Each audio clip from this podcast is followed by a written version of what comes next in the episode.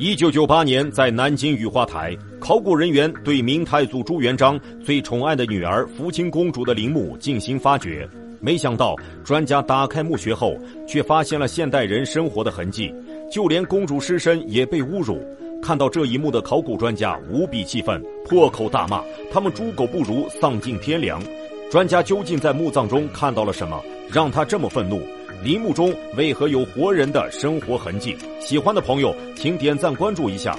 在一九九八年，南京因为城市建设的需要，市政府便计划在雨花台附近修建一条公路。随着工程的进展，有一天，施工单位在挖地基的时候，随着挖掘机的挖掘，地面上突然出现了一个大洞，洞里竟然还有流水的身影。突然而出的这一幕，令挖掘机司机一下子不知道该怎么办了，就连忙联系了工程负责人。负责人到达现场后，看到眼前的一幕，也是惊讶连连，抓紧时间上前查看，发现这竟然是一座墓葬群。负责人看到眼前的这一幕，那是半分时间都不敢怠慢，连忙将施工现场发生的情况逐级上报。最后，公司高层在得到消息后，连忙向文物部门联系，请文物部门来到现场。文物部门接到施工单位的消息后，连忙派遣人员前往现场。经过文物部门的初步勘查，发现这座墓葬是一座墓葬群。文物部门连忙将此地封锁起来，进行保护性发掘。随着时间的推移，墓葬在文物部门的挖掘下，慢慢的露出了全貌。文物部门便看到了一座石门，石门上还篆刻着文字。经过翻译，石门上面的文字的意思便显现出来了。石门上说，这座墓葬是南北朝时期的墓葬。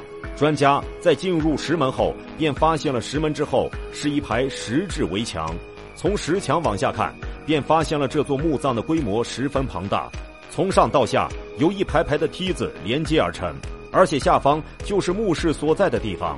在专家对墓葬外围进行发掘时，发现了一对石羊雕塑。看到这对石羊的出土，专家也是兴趣大增。因为这种石羊雕塑只会在帝陵中出现，普通的官员是无权使用这种雕塑的。专家一度认为这是一座帝陵，但是进入主墓室后，映入专家眼中的就是主墓室内有着数不清的盗洞，这让专家们大失所望。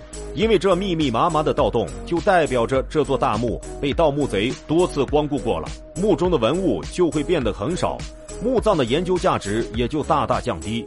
看到眼前的这一幕，工作人员也只能继续完成发掘任务。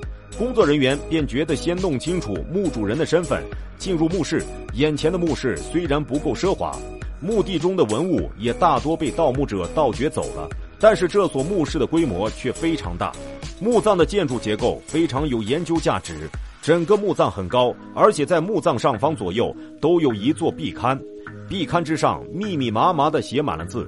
墓主的主棺就坐落于墓室中央，而在石棺旁边就是一座早已坍塌的棺椁，在石棺之上可以清晰地看到上面精美的花纹。从整体上来说，这座墓葬呈现为长方形，有前后两室。墓葬的墙壁上涂着白石灰，但是由于年代过于久远，白石灰大都脱落了。不过，专家们在墓葬之中还是找到了大量的逃脱了盗墓贼毒手的陪葬品。并且在清理这些陪葬品的时候，还发现了一座墓志铭。通过对这座墓志铭的解读，专家们能够确认这是一座明代一位公主的墓葬，但是具体是谁却尚未可知。为了弄清楚墓主人的身份，专家们决定开棺，看看从中发掘出来的文物能不能带来什么惊喜。就在专家们打算开棺之时，一位老者突然跑出来阻止考古队开棺。通过询问，这位老者的身份令在场的专家们大吃一惊。听到老者的叙述，专家们知道老者名为陈建，是这座墓葬的守墓人。守墓人在古代都是因为种种原因受到墓主人的恩惠，发誓效忠墓主人，世代守护墓主人的陵墓。他们很少与外界接触。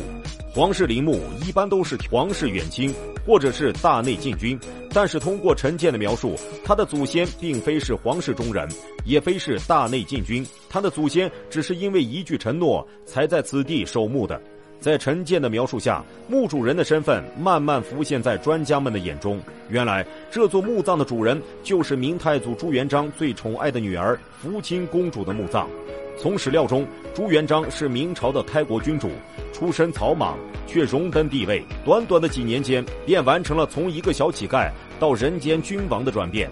他一生留下了很多后代，一共有二十六个儿子和十八个女儿。在这十八个女儿中，朱元璋最宠爱的女儿便是福清公主。福清公主天资聪颖，从小接受到良好的教育，琴棋书画无一不精，对各种事物也有自己的见解。在福清公主小的时候，就能和朱元璋讨论如何治理国家，甚至对安抚百姓也有很多见解。甚至到后来，朱元璋在遇到一些军国大事时，也会和福清公主进行讨论，询问福清公主的意见。朱元璋不止一次地感叹福清公主只是一个女儿身，不然会有更大的作为。后来，福清公主成人，朱元璋便将福清公主下嫁给开国功臣张龙之子张陵。福清公主在生育两子后，到了四十岁的时候，便因感染风寒，因病逝世了。福清公主病逝后，当时的皇帝朱棣便下令厚葬自己的妹妹，建造了规格很高的这座陵墓。听到守墓人陈建的叙述，专家们对这座大墓更为重视，想要开棺看看棺椁里面的东西。陈建的又说了一席话，将专家们的心彻底打落谷底。他说自己家族在此已经守护了几百年，在此之前，这座古墓地处偏僻，一直保存得很好，也没有盗墓贼前来袭扰。但是到了他这一代，就守卫这座陵墓，他就有些力不从心了。因为在近年来，古董的价值不断飙升，福清公主的墓葬就不断被盗墓贼袭扰。在盗墓贼活动最猖獗的时候，甚至有盗墓贼直接住在了福清公主的陵墓之中，白天在墓地休息，晚上出动在四周寻找古墓盗掘，甚至还曾经威胁这位年长的守墓人。陈建为了证实自己的话，甚至还拿出一些照片，照片上的场景就是这座庞大的地宫，但是这精美的地宫却出现了很多杂乱的现代品，其中有一些被褥和食物。老人还说道。在最初在这里居住的盗墓贼离开后，就有一些进城的打工的人们也就住了进来。他们觉得此地十分适合居住，呼朋唤友的住了进来。再之后，这座庞大的地宫竟然住满了人。他们白天出门工作，晚上就在这地宫中生活，自己也管不住这些人，让他们以近乎凌辱的方式对待这座地宫，这让自己无颜面对九泉之下的仙人。听到陈建的介绍后，专家们十分气愤，大呼他们太不像话了。但是也无可奈何，毕竟年代久远，时过境迁，之前的盗墓贼和务工人员也都找不到了，只能无奈的叹息。陈建老人说完大墓的情况后，便对考古专家们说道：“既然这座大墓被你们发现了，那么你们便好好保护吧，我们家族的使命也就完成了。”说完，老人便离开了。考古人员在送走老人之后，便连忙对这座古墓进行抢救性发掘，希望在剩下的遗址中还能发现一些有价值的东西。只是经过无数人的破坏，考古现场被破坏的太严重了，除了墓地的主棺外，再也找不到一点有价值的东西了。看到面前的主棺，考古人员最终决定打开主棺。这座主棺早已被盗墓贼打开过了。但是考古人员依旧是打开了主棺，但是在打开主棺之后，眼前的一幕还是震惊了在场的考古人员，因为主棺内什么有用的价值都没有了，主棺内甚至还有一床现代的被褥，专家们很难想象这些盗墓贼的猖狂行为，他们在盗掘完墓葬中的文物后，竟然没有逃窜。